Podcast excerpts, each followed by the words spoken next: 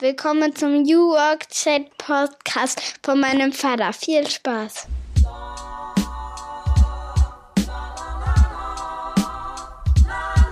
Und damit moin moin und schöne Grüße aus Rostock City. Herzlich willkommen zurück zum New Work Chat Podcast. Es ist wieder Freitag 6 Uhr. Ihr seid vielleicht Frühaufsteher und gönnt euch diese Folge zum Kaffee. Ich bin Gabriel, euer Host. Seit 2018 darf ich hier spannende Leute fragen, wie sie arbeiten, was sie ausprobieren und freue mich, dass heute Moritz Klemp zu Gast ist. Er ist Corporate Vice President Global Digital Marketing and E-Commerce bei Henkel.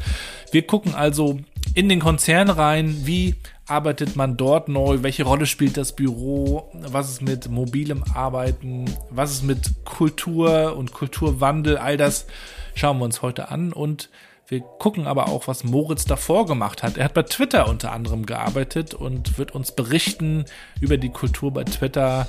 Und wir gucken auch noch auf das Thema Musik, eines meiner absoluten Lieblingsthemen. Ich habe ja in meinen 20ern viel gerappt, wie einige von euch wissen. Und Rap hat ja auch ganz viel zu tun mit Jazz. Und der Moritz ist also Jazzer und wir sprechen darüber, wie eigentlich dieses Improvisieren in der Musik, ja, im Jazz und auch im Rap, wo es ja Freestyle gibt, wie das eigentlich auch ja, mindestens eine Inspiration sein kann für unser Arbeiten. Möchte euch jetzt auch nochmal, bevor wir einsteigen, hinweisen auf unsere Spendenaktion. Wir starten ja mit den Eisbademeisters unserer Initiative für den guten Zweck in die neue Saison. Am 31.10. starten wir hier in Rostock-Warnemünde.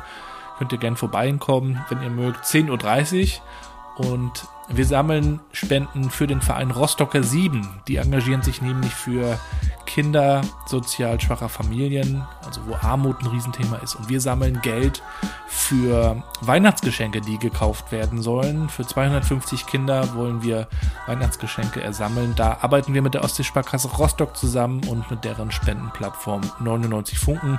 Schaut gerne mal vorbei auf unserer Website eisbademeisters.de oder auch auf Instagram.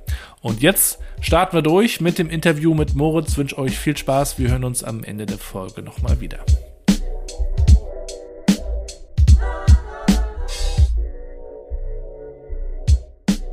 Ja, da moin und willkommen zu meinem Podcast New Work Chat. Ich freue mich sehr, dass Moritz heute zu Gast ist. Schön, dass du es einrichten kannst. Schöne Grüße aus Rostock.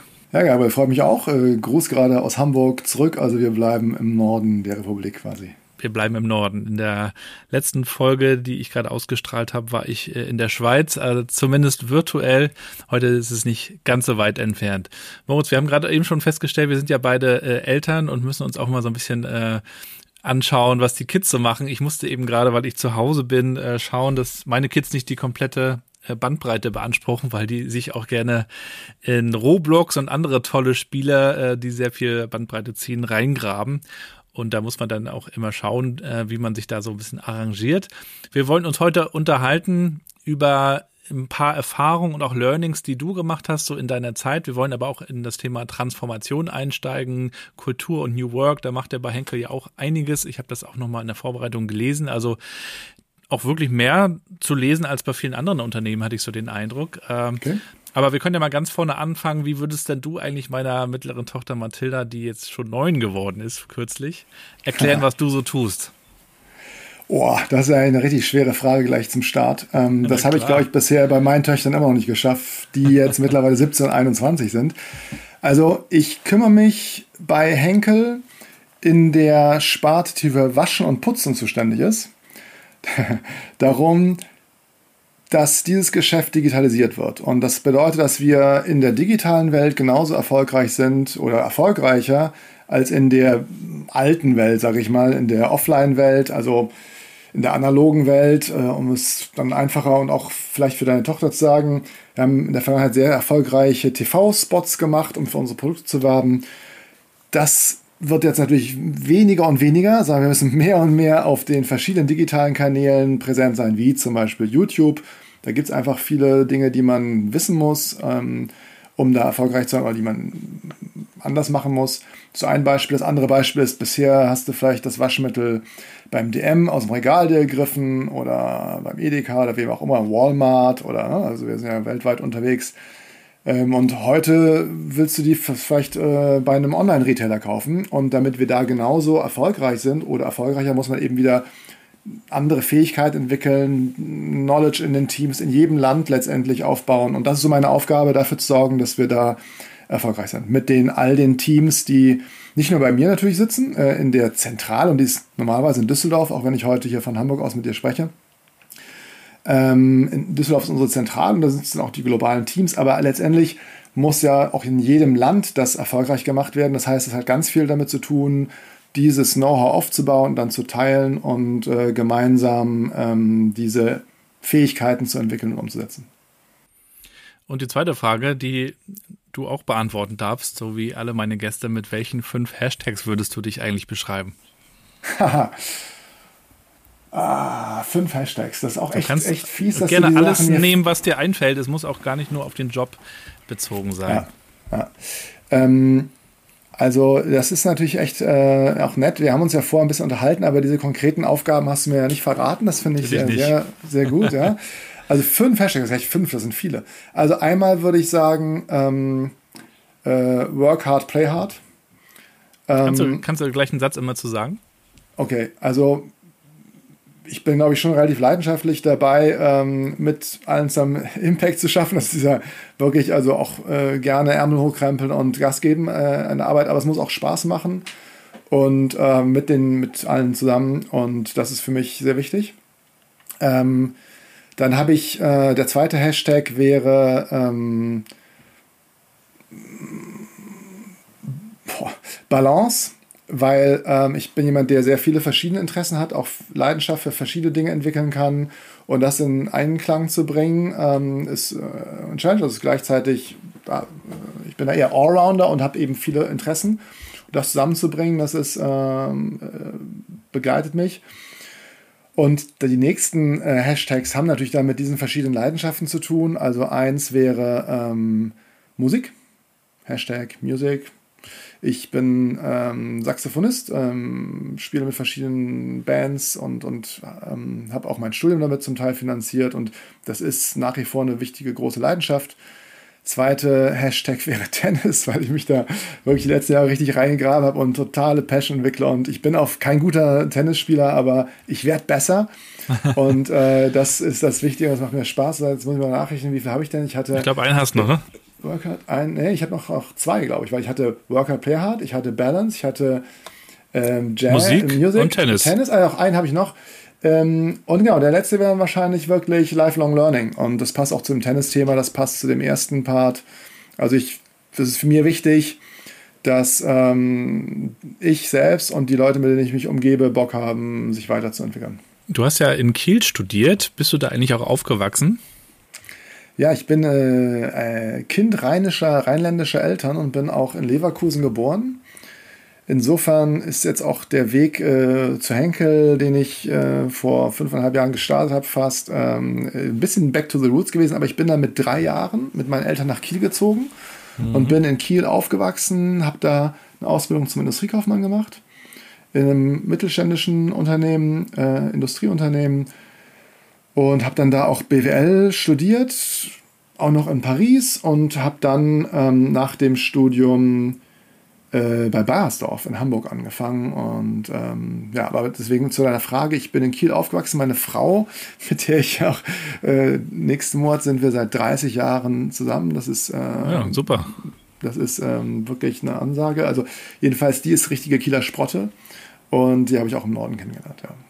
Also Kiel ist wichtig, unsere Eltern leben auch in Kiel. Ja, ja, ja schön. Ähm, sind wir beide Nordlichter. Ähm, ich bin ja in Rostock geboren, aber war auch wiederum einige Jahre weg und äh, ist ja immer gut, wenn man so ein bisschen reflektiert, äh, wo man hingehört. Das mit der Heimat ist ja auch immer gar nicht so einfach, gerade wenn man auch mal hier und mal da ist. Du hast ja auch schon viel gesehen, da kommen wir auch gleich nochmal dazu wenn wir nochmal auf deine Hashtags kommen, ja, Musik und Sport äh, ist ja bei mir auch so ein bisschen äh, Thema. Also ich habe ja, wie ja. gesagt, früher viel im Bereich Rap gemacht und Sport ja. war bei mir immer Fußball und Basketball.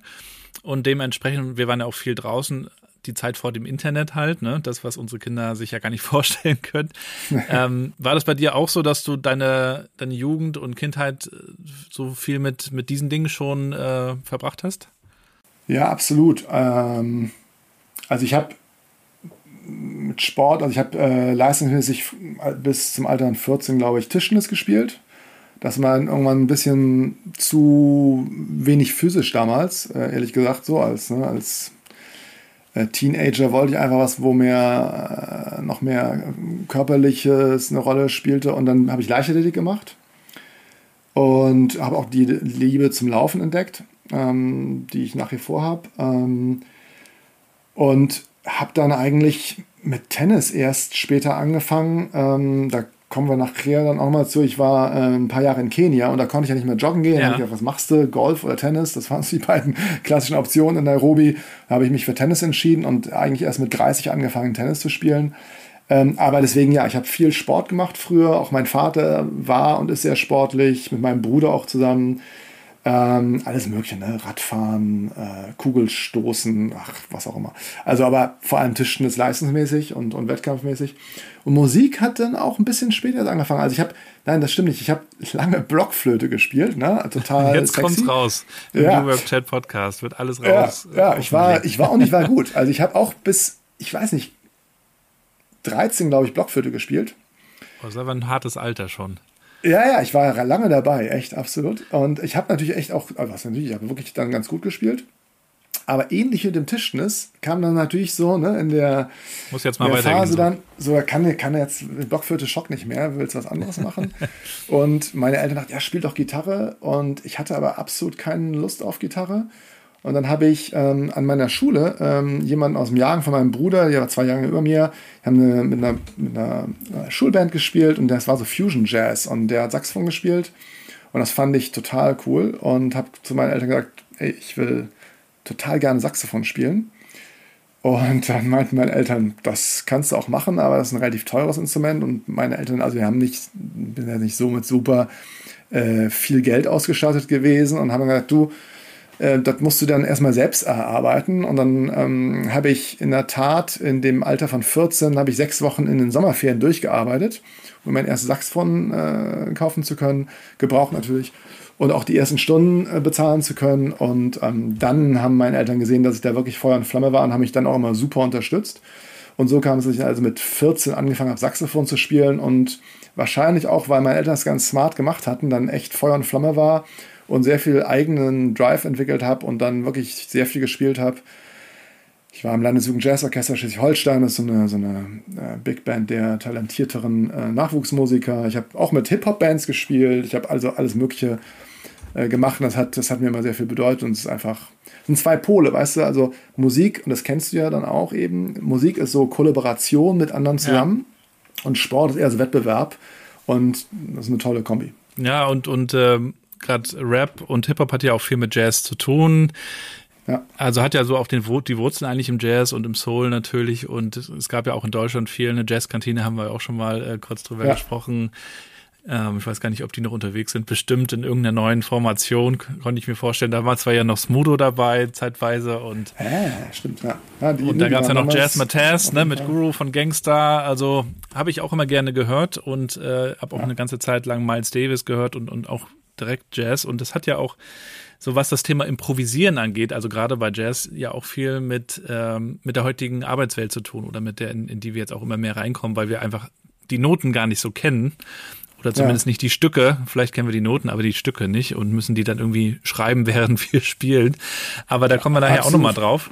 Ich habe ja. ein Video gesehen bei YouTube. Du warst an der Kieler Uni nochmal zu Gast und hast äh, den Studenten ein paar Dinge erzählt, äh, die du in, in, deinen Jahren jetzt auch gelernt hast. Und ähm, ich habe mich gefragt, was du eigentlich heutzutage in ein BWL-Studium mit aufnehmen würdest. Weil man sagt immer so, das, was in dem BWL-Studium so drin ist, das habe ich auch schon oft im Podcast gehört, das hat gar nicht mehr so viel zu tun mit dem, was man heute alles so braucht. Und ähm, so mhm. aus deiner Sicht, also was, was müsste da unbedingt noch mit rein oder was fehlt da vielleicht? Mhm. Also erstmal die, die Ausbildung an der Kieler Uni fand ich schon sehr gut, die war sehr theoretisch. Ähm, was du da gelernt hast, war Denken eigentlich. Und, ähm, und ähm, das finde ich nach wie vor richtig und gut. Ähm, das war schon damals so, äh, dass du eigentlich davon dann kaum was brauchtest. Ne? Also äh, nachher praktisch. Aber ich fand, es war trotzdem eine, eine Grundausbildung, um konzeptionell, strukturiert oder auch strategisch denken zu können, was ich nach wie vor richtig und gut fand. Ich war dann noch an der ESSEC in Paris, das ist so eine, eine der wirklich guten Business Schools in Frankreich. Ähm, die war damals die Partner-Austausch-Uni mit der Kieler Uni über das Erasmus-Programm und da hatte ich die Chance, an dieser Elite-Uni ähm, auch ähm, Semester studieren zu können und die waren ganz anders aufgestellt, die waren halt sehr viel praxisorientierter, hatten auch Dozenten aus der Praxis.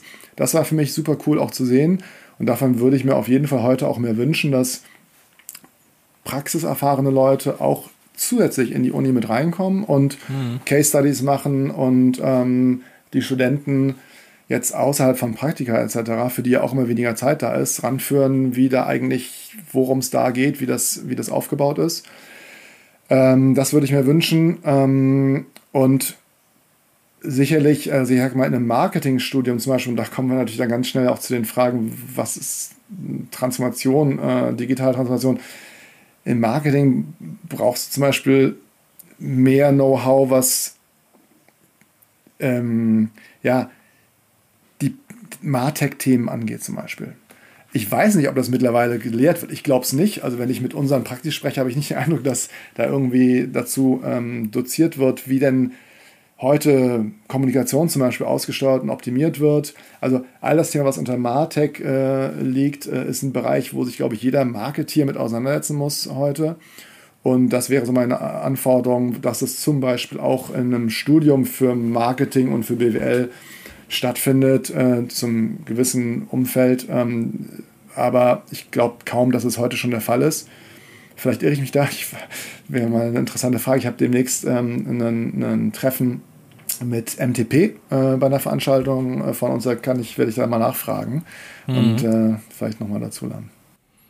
Aber der Praxisbezug, der fehlt ja auch in der Schule oft. Also unsere beiden Großen sind jetzt gerade in die dritte und siebte Klasse gekommen und ähm, da gibt's einen ganz jungen Lehrer auch und ich hoffe, dass, äh, dass der da auch nochmal einen neuen Wind reinbringt. Aber oft ist das ja wirklich noch nach mhm. wie vor so, dass natürlich der Lehrplan irgendwie geschafft werden muss und mhm man sieht das dann immer in ähm, amerikanischen Serien, dass die Eltern in die Klassen kommen und das erzählen. Das habe ich bei uns hier noch nie erlebt.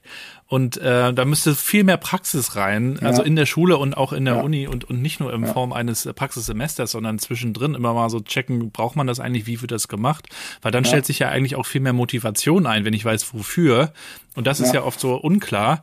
Und bei BWL ja auch nochmal speziell gibt's ja immer noch viele, die, die das studieren, weil sie auch nicht wissen, was sie danach eigentlich machen und man damit offensichtlich eine breite Ausgangsbasis hat. Aber ja. eben auch so diese Frage sich zu stellen, was will ich eigentlich tun und was sind so meine Stärken, kann man vielleicht ein Stück weit selbst reflektieren. Aber ich finde, man kann gar nicht früh genug anfangen mit diesem Praxisbezug. Ne? Müssen wir uns mhm. wahrscheinlich auch nochmal zukünftig neue Gedanken machen. Ja, also bei uns gibt es das sogar. Die Eltern wurden eingeladen. Das ist dann aber einmal im Jahr oder so. Das ist halt also ja. wirklich super äh, singulär. Ähm, Finde ich aber eine gute Sache. Ähm, was ich immer, was mir zum Beispiel auffällt, das Thema, also auch, wie gesagt, ich habe zwei Töchter und ähm, ist auch so ein Klassiker, dass ähm, Mädchen oft eher, also natürlich nicht immer, und ich will ja auch keine Klischees bedienen, aber das ist, ist, äh, ist ja offensichtlich kein singulärer Fall, dass Mädchen eher ein bisschen Hemm Hemmungen haben in Richtung Naturwissenschaften, mathematische Themen und auch Informatik. Und ich habe erlebt, wie der Informatikunterricht hier so ablief. Da hätte niemand Lust auf Informatik. und da gibt es natürlich, also ich, ich habe Startups gesehen, die, die ähm, als NGOs auch sogar ähm, sich darauf spezialisiert haben, äh, genau solche Zielgruppen an das Thema Coding und so ranzuführen. Und das kann ja mega viel Spaß machen. Und das würde ich mir echt wünschen, äh, weil du sonst, du baust da so eine Mauer des, ah nee, das ist nichts für mich äh, auf, die du ganz schlecht wieder abbauen kannst. Und das finde ich einfach sauschade und, und natürlich auch gefährlich für die Zukunftschancen, äh, jetzt in dem Fall meiner Töchter ähm, oder anderer Mädchen. Nach dem, was du jetzt erzählt hast, würde ich äh, daraus schließen, dass du sehr ambitioniert warst. Also zur Zeit des Studiums und dann auch bei deinem Einstieg äh, bei Bayersdorf. Hattest du einen Karriereplan?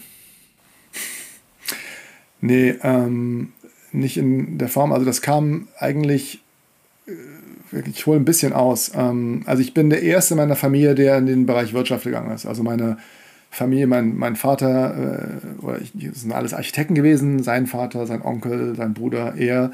Und er hat selbst äh, bei der Stadt Kiel in der Bauberatung gearbeitet, also ein städtischer Angestellter.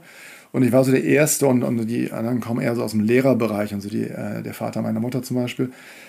Und ich war der Erste, der in Richtung Wirtschaft gehen wollte, und eigentlich aufgrund einer diffusen Vorstellung, ehrlich gesagt, so nach dem Motto, ah, das ist ein bisschen dynamisch und da hast du viel mit Leuten zu tun und so, und das könnte doch ganz gut zu, zu mir passen und so. War eine sehr diffuse Vorstellung. Und dann kam meine Leidenschaft für Musik dazu. Und ähm, ich habe dann auch ähm, mir so gedacht, Mensch, dann kannst du ja auch in Richtung Kulturmanagement gehen und äh, so Festivals organisieren und so. Und habe da in die Richtung mich auch stark engagiert. Ähm, ich habe ähm, dann beim Landesmusikrat ein Praktikum gemacht als erstes. Dann ich, bin ich darüber in so große Jazzfestivals in die Organisation mit reingekommen. Das war auch super spannend und auch natürlich auch cool, die Musiker zu treffen und so. Dann habe ich mit einem Freund zusammen in Kiel eine Konzertreihe über zwei Jahre organisiert, die auch von der Stadt finanziert war. Das war auch cool.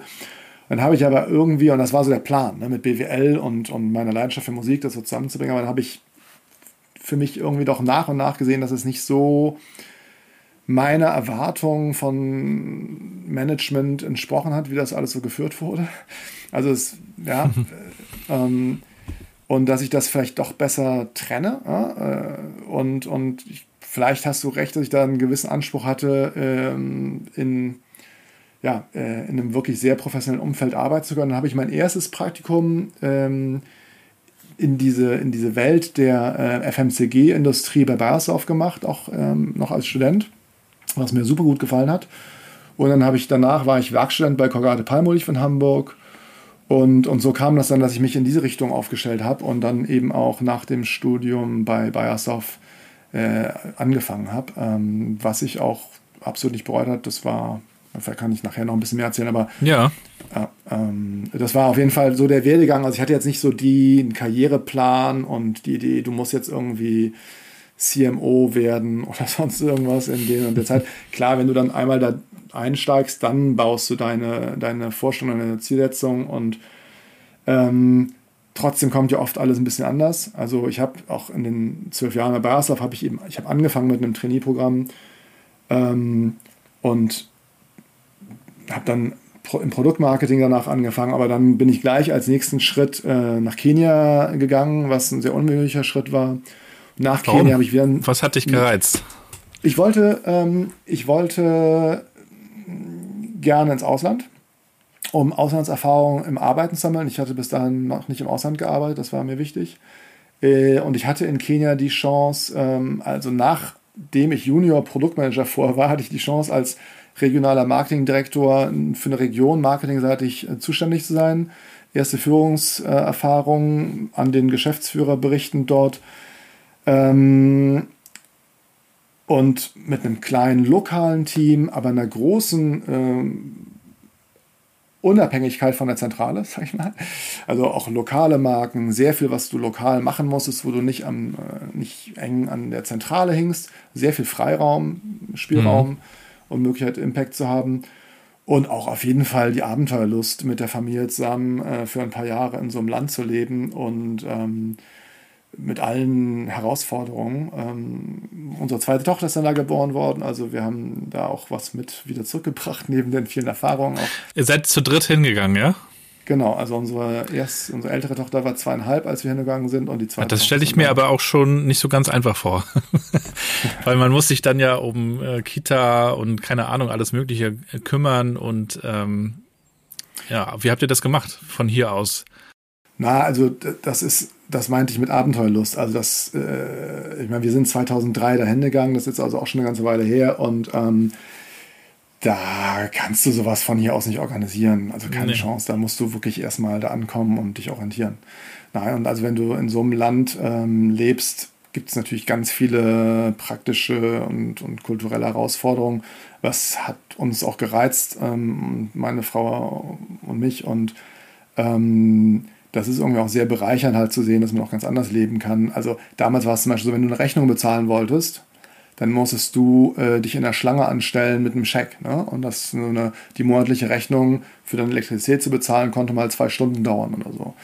ähm, also das sind, das sind ganz andere Verhältnisse gewesen, so im wirklichen Entwicklungsland. Ähm, dazu kommen die Sicherheitsherausforderungen äh, in so einem Land. Da waren ganz viele Bereiche, die wirklich herausfordernd waren. Auf der anderen Seite tolle Erlebnisse, du triffst unheimlich spannende Leute, ganz viele auch nicht Business-Leute, sondern Leute, die für NGOs arbeiten, ähm, Journalisten, Diplomaten. Wie gesagt, ich hatte ein rein lokales Team auch, ganz andere Kultur, also sehr, sehr bereichernd. Ähm, aber du musst sicherlich eine sehr große ähm, Bereitschaft zu mitbringen, dich auf so solche Sachen einzulassen und ähm, ja, äh, das auch zu meistern zusammen. Da finde ich ja, ich finde ja auch das Thema Unternehmenskultur so spannend und gerade in, in solchen großen Läden und Konzernen finde ich eben auch interessant, dass man auf der einen Seite ähm, eine, eine große Kultur pflegt, anstrebt, ähm, manchmal ja auch vorgibt. Ich weiß nicht, wie es äh, bei euch war. Und auf der anderen Seite gibt es aber diese lokalen oder auch nationalen ähm, Unterschiedlichkeiten und äh, eigenen Kulturen logischerweise. Ähm, und das ist ja auch manchmal so ein Spannungsfeld. Ne? Also wir arbeiten in Deutschland so nach unseren deutschen Vorstellungen und ähm, ich habe hier durchaus auch schon ein, zwei Gäste gehabt, die im Ausland waren, die sich dann total umstellen mussten, dass das dass woanders eben auch ganz anders gearbeitet wird. Ähm, mhm. Aber auch da kann man ja wieder was lernen, auch als Deutscher natürlich.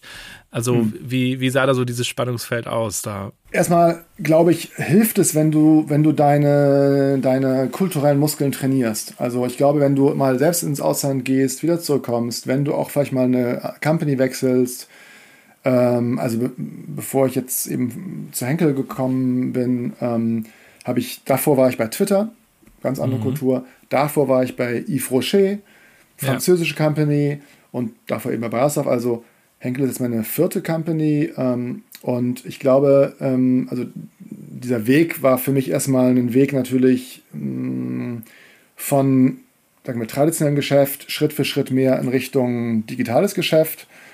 Ähm, zum Beispiel Yves Rocher, sehr starker Fokus auf D2C und E-Commerce und dann Twitter natürlich sehr sehr digitale Kultur und jetzt bei Henkel natürlich das, ähm, warum bin ich dann zu Henkel gegangen, weil ich diese Erfahrung zusammenbringen wollte.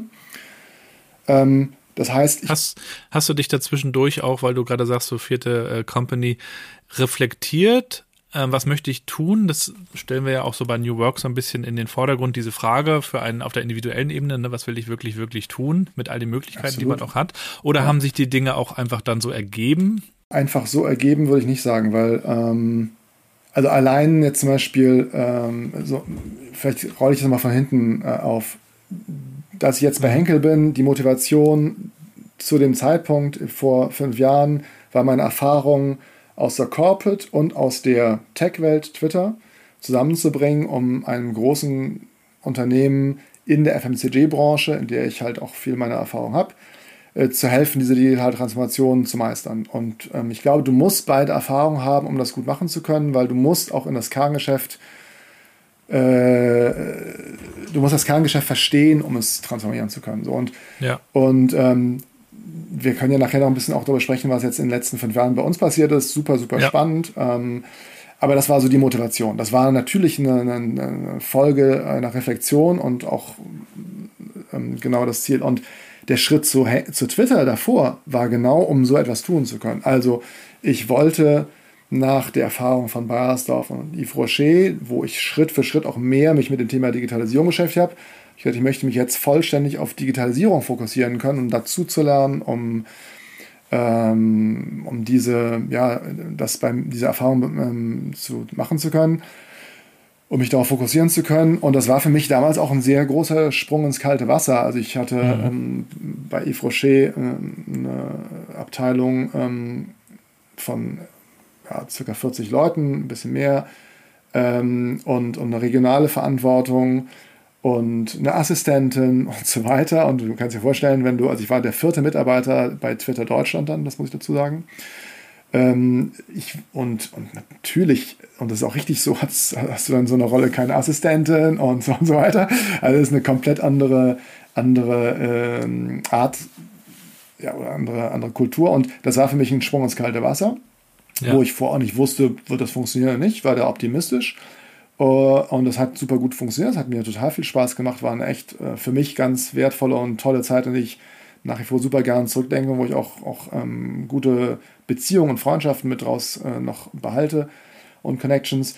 Ähm, und, und also da, da, waren natürlich Reflexionsphasen, äh, die dazu geführt haben. Und das ist diese viel besagte Journey, die man selbst dann so macht. Und ähm, ja, und da hat dann natürlich eins äh, auf dem anderen aufgebaut. Ja. Ich habe einen Bekannten, der ist Innovationsberater in einem Unternehmen in der Finanzbranche und ähm, beschäftigt sich auch mit New Work und hat jetzt mir erzählt, er hat große Kritik intern bekommen oder große Entrüstung, könnte man fast sagen, weil die jetzt Angst bekommen, dass immer mehr Leute sich darüber Gedanken machen, wo sie hinwollen und was für eine Journey sie vielleicht auch machen wollen und welche Erfahrungen sie sammeln wollen, was ja natürlich auch damit verbunden sein kann, dass man woanders hingeht. Klar. So, und, und ich sehe aber diese Entwicklung und finde die erstmal gut, dass Leute sich äh, darüber Gedanken machen, äh, welche Möglichkeiten habe ich und man hat ja immer mehr, als man denkt. So, mhm. und äh, mhm. so wie du das jetzt auch beschrieben hast, äh, ich, wie du dann äh, Erfahrung gemacht hast, das zusammenbringst und äh, dich weiterentwickelst, auch und dadurch insgesamt einen größeren Impact machst.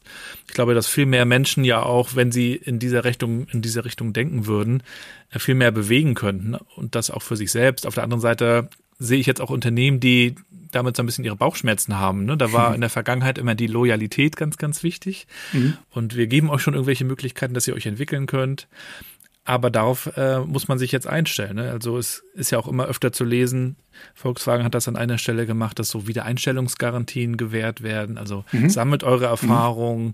kommt gerne wieder, wenn ihr mögt. Mhm. Äh, Alumni-Programme, ne? Hast du ja, ja auch schon erzählt. Also das stelle ich mir auch gerade äh, spannend vor, wie das zukünftig wird. Das Auf der einen Seite die Leute so zu ermächtigen und äh, entdeckt auch eure Stärken. Das tut ihr auch bei Henkel, schreibt ihr ja auch drüber. Und ähm, auf der anderen Seite aber auch äh, zu schauen, dass man diese mitarbeitenden Bindung irgendwie positiv hinbekommt. Ja. Ne? Wie, wie schafft ihr das? Wie arbeitet ihr da so mit ja. Talenten? Also erstmal, äh, was wirklich, was mich auch gleich zu Anfang äh, mir wirklich viel Freude bereitet hat und, und ähm, viel bedeutet hat bei uns, ist, dass es, wo es eine deutsche Company ist, sie sehr diverse wirklich ist. Also ähm, in meinem Team sind, glaube ich, wir sitzen in Düsseldorf, sind irgendwie zwölf Nationalitäten, also ein Team von, äh, von knapp 30 Leuten jetzt, äh, die wir da haben. Ähm, du hast auch auf Vorstandslevel verschiedenste Nationalitäten. Also das ist super bunt gemischt. Das ist schon mal cool. Ähm, und das zeigt auch, also wir haben zum Beispiel ein großes Geschäft in Middle East Africa, wir haben ein großes Geschäft in Amerika, ähm, großes Geschäft in Asien. Die Leute kommen und wechseln. Also du hast in so einer Company hast natürlich viel mehr Möglichkeiten, auch Erfahrungen zu treffen als in einer kleineren Company. Dazu kommt noch, wir haben also äh, wir machen jetzt ja gerade eine, äh, eine, Reorganisation, wo wir die beiden Consumer Business Units zusammenführen. Das wird ein 10 Milliarden Euro Konsumgütergeschäft sein. Das ist schon wirklich auch ein großes Geschäft mit sehr großem Fokus auf äh, dem Thema Waschen, Waschmittel, also Laundry und Home Care nennen wir das, also der ganzen Haushaltsreiniger-Bereich und Waschmittelbereich, aber eben auch Hair und Beauty inklusive dem ähm, Salon Professional Geschäft, also Friseurgeschäft und dann haben wir auf der anderen Seite ein 10 Milliarden Euro Professional- oder B2B-Geschäft mit unserer Klebstoffsparte, die Weltmarktführer ist. Extrem international auch. Ähm, also wir haben Entwicklungslabs ähm, im Silicon Valley mit den großen Tech-Playern, um da eben die richtigen Produkte zu entwickeln für ähm, Smartphones, für äh, die verschiedenen äh, Themen. Automotive spielt eine Riesenrolle. Also und natürlich hast du in so einer Company viel mehr Möglichkeiten, ähm, wirklich sehr, sehr unterschiedliche Erfahrungen zu sammeln. Und das ist cool. Und das, das macht es auch leichter, Leute zu halten. Ja. Trotzdem äh, hast du total recht. Also ähm, ich bin damals, ähm, habe ich das erste Mal mich aus äh, der Firma dann eben damals bei Ausdorf rausbewegt, nicht weil es mir da nicht gefallen hätte oder weil ich nicht noch gut aufgestellt gewesen wäre oder sowas, sondern weil ich einfach diese andere Erfahrungen sammeln wollte und das für mich ein guter ja. Zeitpunkt war. Und wenn ich jetzt Mitarbeiter habe, ähm, bei denen das so ist, ähm, dann muss ich die ja auch nur, ich meine, das wäre auch total unglaubwürdig, ermutigen, auch ruhig Gespräche zu führen und dann für sich zu überlegen, möchte ich bei Henkel bleiben, weil es für mich das äh, Spannendste ist, obwohl ich weiß, was da alles noch draußen stattfindet. Weil ich möchte nicht Leute haben, die keine Ahnung haben, was da draußen alles stattfindet und ja, deswegen noch bei mir sitzen. Das, das wäre definitiv nicht gut und nicht äh, richtig und gesund. Also ich ermutige meine Mitarbeiter, Gespräche zu führen und ähm, sich dann zu überlegen, ähm, wo sehen sie ihre größten Chancen. Und ähm, also das ist, glaube ich, für beide Seiten das Beste. Ja, das habe ich auch gelesen. Dieses unternehmerische Denken ist euch da auch ganz wichtig, dass man also nicht nur ausführt und tut, was einem gesagt wird, sondern das selber auch kritisch hinterfragt und mit, mit einbringt. Ähm, mich interessiert natürlich auch nochmal, wie ihr mit dem Thema New Work umgeht. Dazu ist ja, wie gesagt, bei euch auch einiges äh, auf der Webseite zu lesen. Auch das würde man jetzt gar nicht so vermuten, so wie das ganze Diversity-Thema, was du ja auch schon angesprochen hast. Mhm. Das hat ja viel auch mit der, mit der Transformation der Arbeitswelt zu tun, äh, in der äh, sämtliche Unternehmen ja nun mal auch drin sind. Wie habt ihr dieses Thema für euch ähm, mit aufgenommen und übersetzt? Also erstmal brauche ich, ich brauche jetzt, glaube ich, nicht lange über die Erfahrung zu sprechen, die wir im Lockdown hatten, weil die ist, glaube ich, für die meisten äh, sehr ähnlich gewesen und, und äh, ja durchaus auch positiv in vielen Bereichen. Ähm, wir haben für uns dann als Company entschieden, dass wir schon daran glauben, dass Teamwork auch ein Stück weit ähm, im Beisammensein physisch äh, wichtig ist und haben ähm, erstmal drei Arten von, von Rollen unterschieden. Einmal die, die definitiv vor Ort sein müssen. Das sind so zum Beispiel Leute, die in Fabriken arbeiten oder im Labor. Dann haben wir die Leute, die sowieso nicht im Office sind, wie jetzt ähm, Vertriebsmitarbeiter, die äh, draußen sind. Und wir haben dann die sogenannten hybriden Jobs, die groß, der größte Teil ähm, der Office-Jobs sind. Und da haben wir gesagt, wir möchten eigentlich ganz gerne, dass die so 60 Prozent der Zeit äh, im Office sind und 40 Prozent ähm, dann von wo auch immer sie arbeiten wollen, arbeiten. Und das also entspricht erstmal sehr stark meiner persönlichen äh, auch, ähm, Präferenz, in, so wie ich mit meinem Team und wie wir als Team arbeiten ähm, möchten. Es addiert sehr viel Flexibilität. Also ich bin ja auch selbst Commuter. Also wie gesagt, ich sitze jetzt gerade in Hamburg, mein, mein Arbeitsplatz ist eigentlich in Düsseldorf. Ich pendle also ähm, meistens mit dem Zug zwischen Hamburg und Düsseldorf und es addiert für mich sehr viel Flexibilität aber auch, ich habe auch viele äh, Kollegen und Mitarbeiter, die das auch nutzen, um ähm, dann eben ähm, Arbeit, also Zeit zu sparen für den Arbeitsweg, der im Rheinland ja auch äh, zum Teil so schon sehr, sehr groß sein kann, je nachdem, wie weit du da willst und wie die Autobahn oder was auch immer da aussieht, äh, verkehrstechnisch. Also viel mehr Flexibilität. Und bei mir im Team, also es wird sehr viel dann den Teams überlassen, wie sie es organisieren. Bei mir im Team haben wir gesagt, zusammen, wir möchten eigentlich ganz gerne so Dienstag bis Donnerstag im Prinzip auch wirklich da sein. Äh, Ausnahmen äh, spielen nicht die Rolle. Wir sind da jetzt nicht irgendwie äh, kontrollieren oder wenn du mal nicht da bist, ist es irgendwie ein Issue. Aber so generell, Dienstag bis Donnerstag sind wir da. Ähm, montags bis und freitags ist wenig los im Büro. Also wenn ich, ich reise meistens am Montag an, oft dann Donnerstagabend zurück. Manchmal bin ich auch freitags noch da, dann bin ich da oft durchaus auch allein im Office. Ähm, das heißt, das, das fokussieren wir, damit wir dann eben auch wirklich uns sehen. Und es gibt ja Dinge, die weil, sehr weil wozu, viel leichter wozu fallen. Weil wozu braucht man das Büro sonst, ne? Ja, und, und auch, ich habe ja auch gesagt, Play hard, äh, ähm, äh, work hard, play hard, also dieses das Thema Spaß ist super schwer remote in einem Team, finde ich, äh, zu generieren. Also One-on-One, -on -one, äh, kein Problem. Aber diesen, dieses Momentum als Gruppe zu haben, mal irgendwie herzhaft über irgendwas lachen zu können oder die Dynamik, das ist halt extrem schwer. Ähm, und ich finde auch, wenn du jetzt die ganze Zeit nur äh, äh, alleine vom Bildschirm sitzt, ich finde es sehr, sehr anstrengend. Das ist extrem effizient, aber auch extrem, ähm, kann extrem auslaugen, finde ich. Da muss man sehr viel Achtsamkeit dann mitbringen. Das haben ja wir alle gemerkt in der Zeit. Ähm, und deswegen, ich glaube, es ist dann einfach auch mal schön, wenn man im Office ist, auch mal so fünf ja. Minuten beim Kaffee über, äh, über das letzte Tennismatch spricht oder ja. Ja, allein sowas wie Smalltalk stellt sich auch ganz anders ein, ne, wenn man sich sieht vor Ort. Das habe ich auch festgestellt. Wenn du nur in diesen Kacheln unterwegs bist, dann ja, gehst du einfach die Themen durch, wie du sagst. Ähm, da haben wir ja auch dazugelernt, auch durch Moderation und Agenda, also Meetingkultur. Aber wir brauchen, glaube ich, auf der anderen Seite eben auch diese die, diese andere Zusammenarbeit. Und die Frage ist eben, wann braucht ja. man was und, und wann arbeitet ja. man wie und natürlich ja. auch wo. Und da muss man sich natürlich äh, drauf einstellen und dazu lernen. Und damit können wir auch nochmal zum Thema ähm, Transformation äh, überschwenken, was ja ganz viel mit Lernen zu tun hat.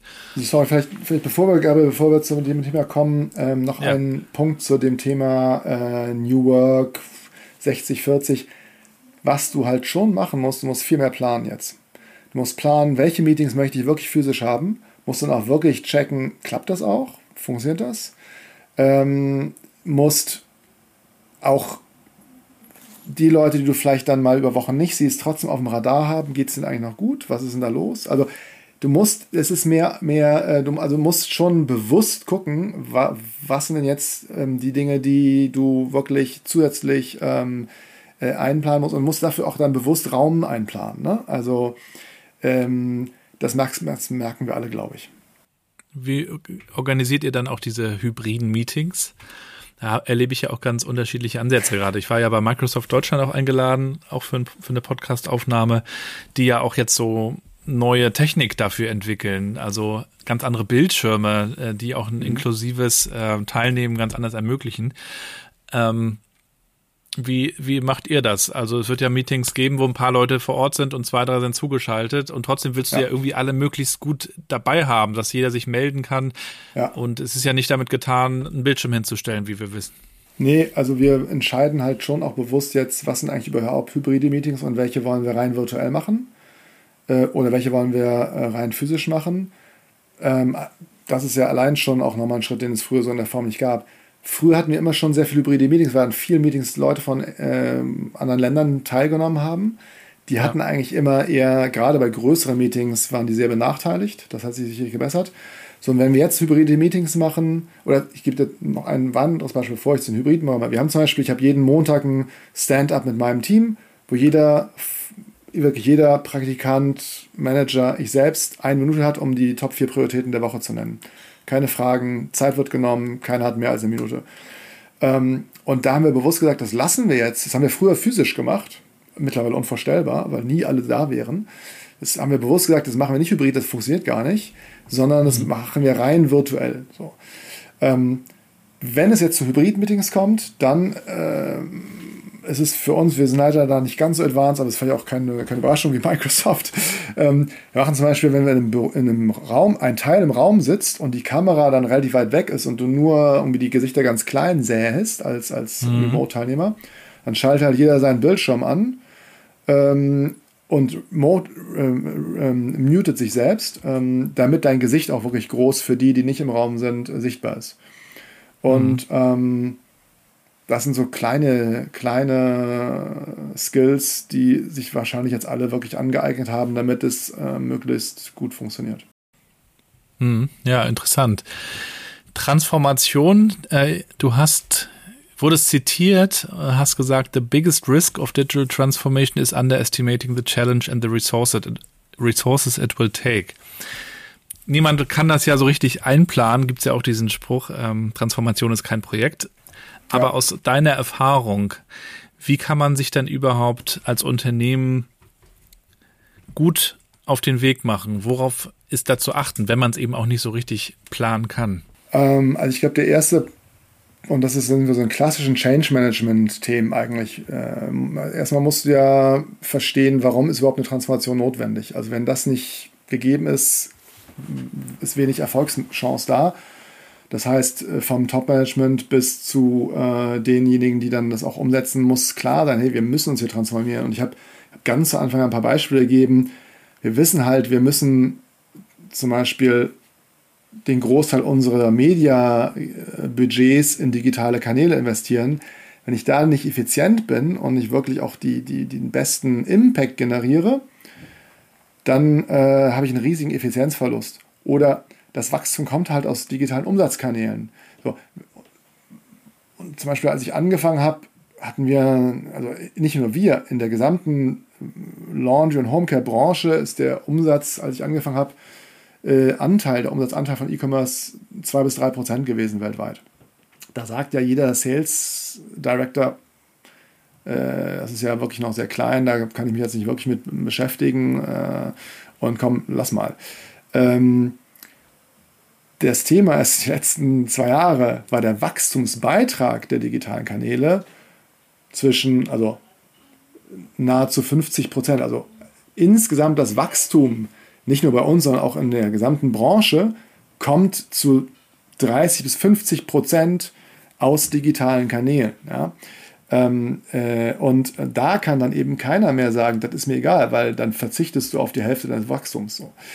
Ähm, das heißt, du musst erstmal überhaupt das Verständnis dafür haben, warum ist es wichtig, äh, warum müssen wir uns darum kümmern. So, und dann musst du den Wertbeitrag wirklich klar machen, also und auch sichtbar machen. Wir verbessern äh, die Art, wie wir ähm, digitale Kommunikation machen. Wie viel habe ich es geschafft, meinen mein Return on Ad Spend zu steigern? Das ist wirklich, ähm, wirklich klar. Also du musst wirklich klar sein, warum brauche ich das? Welche Challenge möchte ich lösen, dann einen klaren Business Case wirklich haben. Ähm, und, das ist oft eine Challenge, gerade bei komplexen Themen. Aber du musst letztendlich, also ja, einen klaren Business Impact zeigen. Das heißt, du musst einen Business Case aufstellen. Was möchte ich bewegen? Welche Challenge möchte ich lösen? Wie soll der Impact sein? Und das auch messbar machen können. Was sind die KPI, mit denen ich das messe? Wir müssen zum Beispiel diese KPI müssen verstanden werden, auch von, von allen, vom Top-Management bis äh, zu allen äh, Mitarbeitern, die damit betroffen sind oder befasst sind.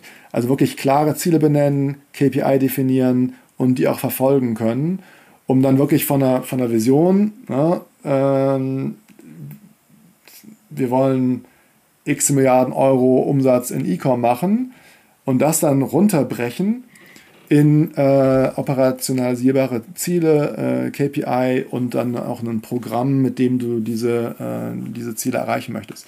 Und das kannst du schon planen. Ne? Also das musst du auch mhm. planen. Klar gibt es dann immer wieder, du lernst dazu, äh, die Welt dreht sich weiter, aber das musst du planen und ähm, dann eine Transformations-Roadmap aufbauen mit den verschiedenen Bereichen, die du brauchst und auf die du aufgrund deines eigenen, deiner eigenen Challenges den größten Schwerpunkt legst. Wenn wir uns dann allerdings die kulturelle Seite der Transformation anschauen, da können wir, das können wir nicht immer so gut messen, also wie, wie Menschen sich auch verändern oder auch nicht. Ähm, das hat ja viel mit Gewohnheiten auch zu tun. Was ist da auch so deine Erfahrung? Wie schafft man es auch Appetit zu machen auf Neues? Man kann natürlich faktisch argumentieren, guck mal, wir sind erfolgreicher. Auf der anderen Seite sehen wir manchmal, dass Fakten alleine nicht mhm. ausreichen, sage ich mal, damit Verhalten sich auch ändert. Ja, das ist ein großes äh, Feld in der Tat. Ähm, also zum einen hängt das Thema Verständnis ganz stark damit zusammen. Und du wirst niemanden mit auf die Reise nehmen können, wenn die Personen das nicht verstehen. Ja, und das hat für mich ganz viel auch mit so Entmystifizierung von digitalen Themen zu tun. so ein bisschen wie, du hast eben von deinem Freund gesprochen, der Finanzberater ist. Also ich habe einen Belief, ich investiere nicht in Finanzprodukte, die ich nicht verstehe. Ja, kann sein, dass ich dann da ein bisschen was äh, mir entgeht, aber an, an Opportunität, aber das mache ich nicht. Ähm, und so ähnlich ist es ja auch in der digitalen Transformation. Ganz viele Leute Total. werfen mit wahnsinnigen Buzzwords um sich rum und alle äh, springen mit drauf und, und, ähm, und eigentlich weiß aber gar keiner so, gerade auch in den, in den bei den erfahreneren und, und, und Top-Management-Leveln, was dann genau sich dahinter verbirgt.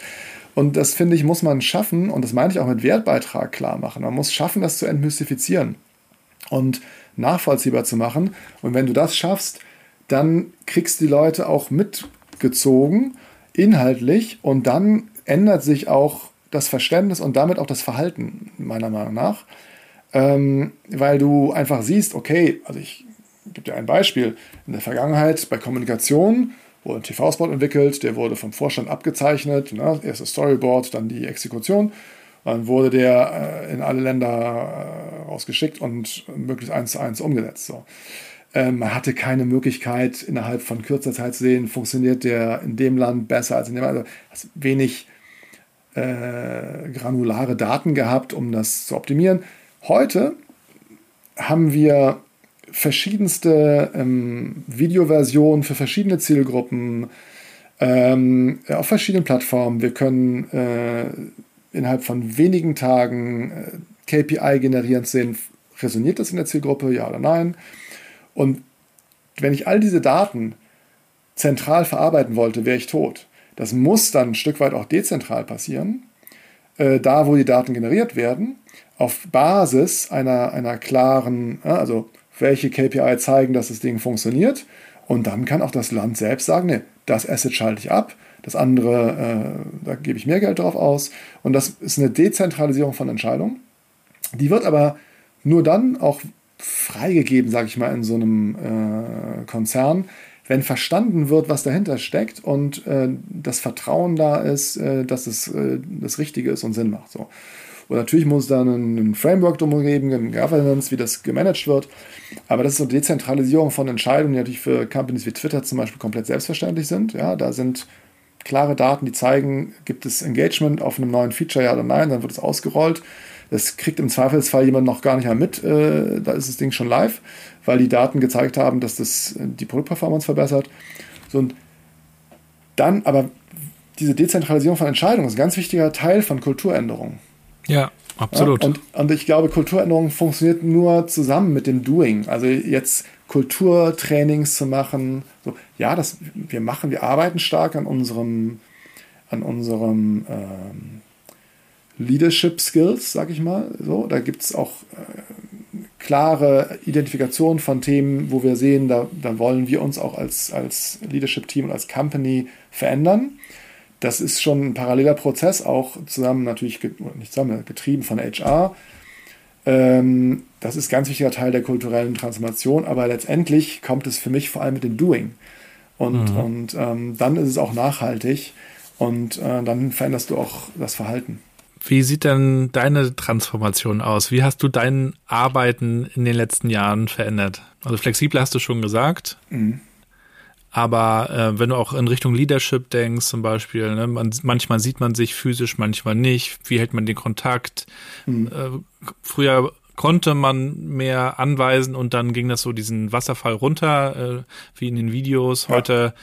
muss man sich zwischendurch mehr synchronisieren. Also wie hast du dich da selbst deine Arbeit entwickelt? Also ein Punkt ist, dass ich mittlerweile andere Persönlichkeiten in meinem Team habe, die ähm, an mich berichten, ja, so das ist die schöne Formulierung, als, als früher. Ich habe jetzt ähm, zum Teil sehr seniorige ähm, Mitarbeiter und ähm, die muss ich natürlich auch anders führen oder mit denen muss ich zusammen anders arbeiten, als wenn ich jetzt einen Junior äh, habe, der noch nicht so viel Erfahrung hat. Also für mich ist es eine Herausforderung, ähm, also ich nenne es äh, Leading Leaders.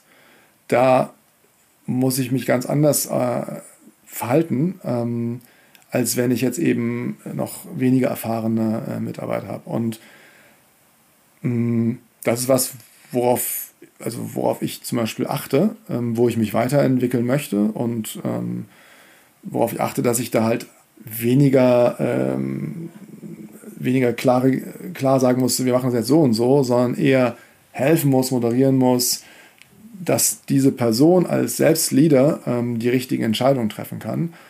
Ähm, und ähm, das, das ist ein, ein Bereich, der sich für mich im Laufe der Zeit natürlich weiterentwickelt hat. Ähm,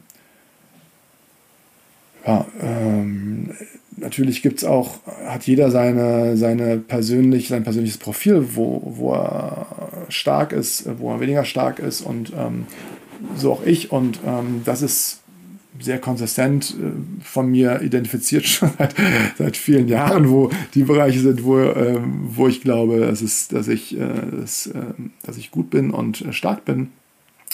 Kollaboration zu triggern, Freiraum für Kreativität zu geben, ähm, auch empathisch zu sein, zumindest in so Bereiche, da kann, glaube ich, ähm, was auch das, das, Feedback, was ich auch von meinem Team äh, kriege, ähm, das sind so Bereiche, da habe ich Stärken, es gibt aber auch Bereiche, da weiß ich, da muss ich mich äh, weiterentwickeln. Und äh, zum Beispiel so ein Thema wie wirklich für jeden nachvollziehbar zu machen, was die Schritte sind in der digitalen Transformation, die wir machen müssen, so dass es wirklich leicht verständlich ist. So etwas mhm. klar zu formulieren. Nicht nur eine, eine große Vision, sondern wirklich auch die, die Schritte, wie kommen wir dahin, klar zu machen, nachvollziehbar zu machen, finde ich nach wie vor auch wirklich eine Challenge, weil es ist sehr ja. komplex, wie du sagst. Und also, äh, ich habe auch jetzt niemanden gesehen, der es äh, bisher perfekt gemacht hat. Also ich habe da ähm, äh, jetzt keine äh, Minderwertigkeitskomplexe. Ich sehe einfach nur, das ist ein Bereich, da bin ich noch nicht da, wo ich gerne wäre. Und zusammen mit meinem Team äh, arbeite ich daran, dass wir da besser werden, dass ich da auch besser werde. Also, und, ja, ich weiß nicht, ob das jetzt genau deine Frage beantwortet, aber die mit dem, mit der Verantwortung, die sich verändert, verändern sich auch die Führungsansprüche an mich und, und auch meine Erwartungen an mich selbst. Und äh, das macht sau viel Spaß. Das, äh, ja, mit. Äh, Wo, woher ziehst du so deine Energie ähm, und deine Inspiration, um dich auch inhaltlich in, in deiner Arbeit so weiterzuentwickeln? Also wie bleibst du auf dem Laufenden über neue Trends? Ähm, wie lernst du? Das wäre auch nochmal interessant. Ja, ähm, also Energie ziehe ich erstmal sehr stark darauf raus, wenn ich sehe, dass ich Impact haben kann. Ähm, äh, dass wir mit unserem Team Dinge schaffen zu bewegen und, und ähm, Ergebnisse zu äh, erreichen, ähm, die auch klar nachvollziehbar und, und, und, sind. Das zweite, und das habe ich zu Anfang auch als Hashtag genannt, das Thema selbst äh, dazuzulernen, mich weiterzuentwickeln. Ich habe insbesondere in den letzten drei Jahren mich extrem äh, intensiv mit dem Thema Technologie beschäftigt. Ähm, habe da, lerne da jede, jeden Monat weiter dazu. Ähm, und das motiviert mich auf jeden Fall, ähm, weil es einfach mich bereichert. Und ähm, das ist natürlich auch so ein Loop. Äh, ja, ähm, kann ich auch wieder mehr Impact haben. Ähm, wie ich lerne, ja, oder wie ich mich upskille. Ähm, also ich, ich, ich glaube, du brauchst so eine grundlegende Neugierde. Erstmal, so ganz wirklich auch banal gesagt, ich beantworte jede LinkedIn-Nachricht an mich. Okay, von, ihr hört zu da draußen, Leute. Schreibt auch von irgendwelchen, äh, von irgendwelchen Leuten, die ich noch nicht kenne. Ähm, oft sind es äh, Menschen, die ein cooles Produkt haben, was sie äh, mir anbieten wollen. Ähm, ich beantworte die. Äh, und wenn es Themen sind, die in Suchfeld gehören, mit dem ich mich gerade beschäftige und wo wir auch wissen, dass wir noch weiterkommen wollen, oder eben auch, wo ich sage, da habe ich noch, eine, noch einen Nachholbedarf, da möchte ich mehr darüber verstehen. Dann ähm, gucke ich mir die Vorschläge in der Kurzform an und mache dann auch Termine mit Leuten, die ich noch nicht kenne. Da musst du natürlich selektiv sein. Ähm, also ne, Leute, die zuhören hier, bitte nicht erwarten, dass ich mit jedem äh, einen 15 Minuten Call ganz schnell und so mache. Das Für Synergien. ähm, also diese Neugierde, die braucht es, glaube ich, schon. Und nochmal, also ich, ja bin, glaube ich, relativ klar daran, wo ich jetzt sage, was sind die Themen, die mich jetzt gerade be beschäftigen und ähm, setze dann dann Fokus drauf und gucke mir Vorschläge an, unterhalte mich mit Menschen, die darüber mehr wissen als ich ähm, und, und ähm, ja, konsolidiere die verschiedenen Vorschläge und, und bilde mir dann mein, mein Bild. Dann lese ich in der Tat eine ganze Menge ähm, Artikel, äh, diverse ähm, Newsletter abonniert von den einschlägigen Plattformen. Ähm, und dadurch, dass ich in der Woche auch alleine frühstücke, insbesondere äh, so für Hast mich so Zeit? ja, in Düsseldorf äh, morgens beim Kaffee und Müsli äh, und frisch geschnittenem Obst äh, lese ich dann mir die, die Newsletter durch ähm, und, und schaue, hey, was ist da drin, dann leite ich mir noch was weiter, wenn ich mal tiefer gehen möchte. Also eine, eine strukturierte Analyse von den verschiedenen Inputs, die es ja ohne Ende wirklich gibt. Dann haben wir natürlich auch als Henkel die Chance, mit tollen Partnern zusammenzuarbeiten. Also sowohl im, im Technologiebereich haben wir strategische Partnerschaften äh, mit Firmen, äh, ich sag mal, Google, Adobe, äh, um zwei zu nennen, die auch äh, ja schon öffentlich genannt sind. Ähm, äh, natürlich noch viel mehr. Ähm, Wir haben Zugang zu auch den wichtigsten äh, Media-Playern, wiederum natürlich Google, Meta, TikTok, you name it. Äh, wir haben ähm, sehr, sehr professionelle Firmen, die uns auf verschiedenen Bereichen beraten, also auch große Strategieberatungen. Und ähm, also ich sag mal, es ist nicht für mich die Herausforderung, ähm, die richtigen Quellen und Content zu finden. Es ist eher die Herausforderung, die Zeit zu haben. Und da nutze ich meine Freiräume, ähm, wie jetzt zum Beispiel das Frühstück äh, morgens in Düsseldorf in meiner Wohnung oder auch beim Zugfahren oder auch mhm. äh, üblicherweise Freitagnachmittags, wenn ich nicht mit dir spreche, Gabriel, dann haben wir bei uns äh, den Freitagnachmittag freigehalten und äh, genau für das Thema, ähm, mhm. dass wir uns mit äh, Themen beschäftigen können und äh, das nutze ich auch dafür. Ja. Kannst du uns denn auch noch ein Newsletter oder ein Buch empfehlen, das dich in den letzten Monaten sehr beeindruckt hat? Also ich habe gerade ähm, äh, abgeschlossen, ähm, das Buch ist auch nicht ganz neu, ähm, äh, The Four von Scott Galloway. Äh, fand mhm. ich spannend zu lesen, war jetzt, äh, ich meine, er ist natürlich äh, mittlerweile super bekannt und. und äh, hat auch einen Podcast, glaub, ne? Hat auch einen Podcast, ich meine, das ist ja ein Marketing-Profi, wirklich. Ähm, also, das fand ich nett zu lesen, will jetzt aber nicht unbedingt das, was ich sage, das musst du lesen. Ähm, ein Buch, was ich nach wie vor sehr beeindruckt finde, was viele von den aus der digitalen Community nicht so sehr gelesen haben, was ich aber sehr relevant finde, weil es einfach ein Business Classic ist, ist From Good to Great, ähm, äh, wo es wirklich darum geht, ähm, dich zu überlegen, was quasi dein, wirtschaftliche, dein wirtschaftlicher Vorteil sein kann als Company und wie du den ausbaust. Ähm, nach wie vor für mich ein super starkes Buch. Das, das würde ich jedem, der es noch nicht kennt, ans Herz legen. Und ja, Newsletter äh, oder, oder davon gibt es echt so viele. Also ich lese zum Beispiel super gerne Recode, ich lese auch gerne TechCrunch. Ich finde auch zum Beispiel McKinsey hat dann ganz andere äh, tolle Contents. Äh, das sind so drei Sachen, die wo ich regelmäßig reinschaue. Tun wir auf jeden Fall auch gerne nochmal was in die Show Notes und natürlich auch dein LinkedIn-Profil, da kann man dir folgen und natürlich auch Kontakt mit dir aufnehmen, wie du gesagt hast. Ähm, also vielen, vielen Dank, dass du uns da heute mal mit reingenommen hast in deine äh, Journey, in deine Learnings und aber auch in deine Perspektiven rund um Transformation, Kultur und New Work. Äh, dir weiterhin viel Erfolg bei deiner Arbeit, bei deinen Projekten und natürlich viel Gesundheit. Danke, Gabriel. Ähm, ja, hat äh, Spaß gemacht, mit dir wieder zu sprechen. Ich hoffe, wir sehen uns und hören uns bald wieder und danke für die Einladung. Danke dir und ja, vielleicht auch nochmal irgendwann auf einer Musikveranstaltung. Äh, da haben wir heute gar nicht so viel drüber gesprochen, das müssen wir beim nächsten Mal machen. Ja, super gerne. cool. Herzlichen Dank, mein Lieber. Dir noch einen schönen Nachmittag und ähm, wir sehen uns hoffentlich dann auch nochmal physisch, ne? Ja, wunderbar. Danke dir, mach's gut. Danke, ciao. ciao. ciao. Und damit sind wir auch schon am Ende der heutigen Folge mit Moritz. Alle Links packe ich euch wie immer in die Show Notes.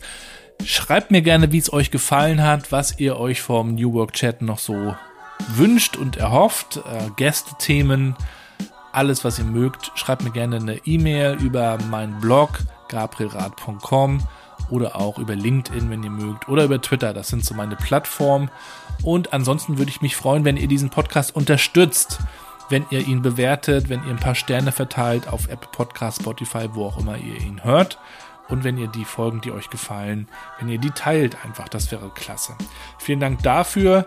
Wenn ihr mögt, dann könnt ihr mich auch als Speaker buchen. Ich bin bei Minds and Matches, der Speaker-Agentur für die neue Arbeitswelt, mit am Start. Und wenn ihr mögt, dann könnt ihr dort einen Vortrag von mir buchen. Ich teile nicht nur die wichtigsten Learnings aus über 130 Folgen meines Podcasts, sondern erzähle auch über die Kraft der Netzwerke, ja, The Power of Networks in the Future of Work. Da habe ich gerade in dieser Woche einen Vortrag gehalten in Berlin bei der Konferenz Employee of the Future. Und wir haben Außerdem das Thema Familienfreundlichkeit. Ja, als Vater von drei Töchtern ist mir das extrem wichtig und die Frage ist eigentlich, wie Familienfreundlichkeit in der neuen Arbeitswelt aussehen kann, aussehen sollte. Auch darüber spreche ich. Wenn ihr mögt, kommt also da gerne auf Minds and Matches zu. Link packe ich euch auch noch in die Shownotes. Jetzt wünsche ich euch erstmal alles, alles Gute. Bleibt gesund und bleibt connected.